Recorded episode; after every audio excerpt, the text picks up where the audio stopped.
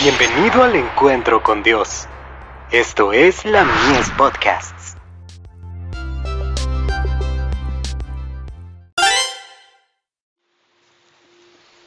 Recibiréis poder.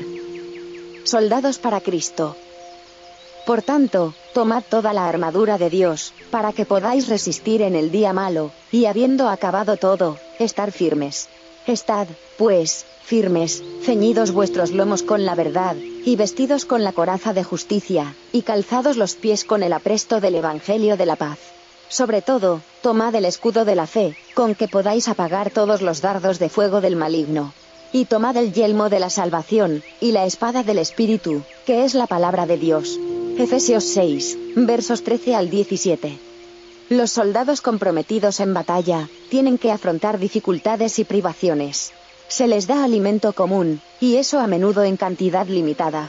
Día tras día, tienen largas marchas sobre caminos ásperos, y bajo el sol ardiente, acampando al aire libre por las noches, durmiendo sobre el suelo con solo el pabellón del cielo por cubierta, y expuestos a las lluvias torrenciales, y a las duras heladas, hambrientos, débiles, exhaustos, ya como blanco del enemigo, ya en mortal combate.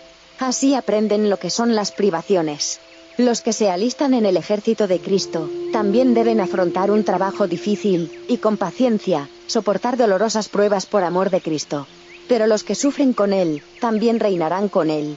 Entonces, ¿quién de nosotros ha entrado al servicio esperando las comodidades de la vida, estar de licencia cuando lo desea, dejar a un lado la armadura de soldado para ponerse ropas de civil, dormir en el puesto del deber, y exponer así la causa de Dios al vituperio? Los que gustan de la vida fácil, no practicarán el renunciamiento propio, ni el sufrimiento paciente, y cuando se necesiten hombres que intenten ataques poderosos en favor de Dios, no estarán listos para responder, heme aquí, envíame a mí. Debe hacerse un trabajo duro y penoso, pero benditos son los que están listos para hacerlo, cuando los llamen por sus nombres. Dios no recompensará a los hombres ni a las mujeres en el mundo del futuro, si en este buscan la comodidad. Estamos ahora en el campo de batalla. No hay tiempo para descansar, no hay tiempo para la comodidad, deben salir conquistando y para conquistar, y reuniendo fuerzas renovadas para enfrentar nuevas luchas. Cada victoria ganada aumenta el valor, la fe y la determinación. Para sus enemigos, demostrarán ser más que contrincantes, mediante la fortaleza divina. The Signs of the Times. 7 de septiembre de 1891.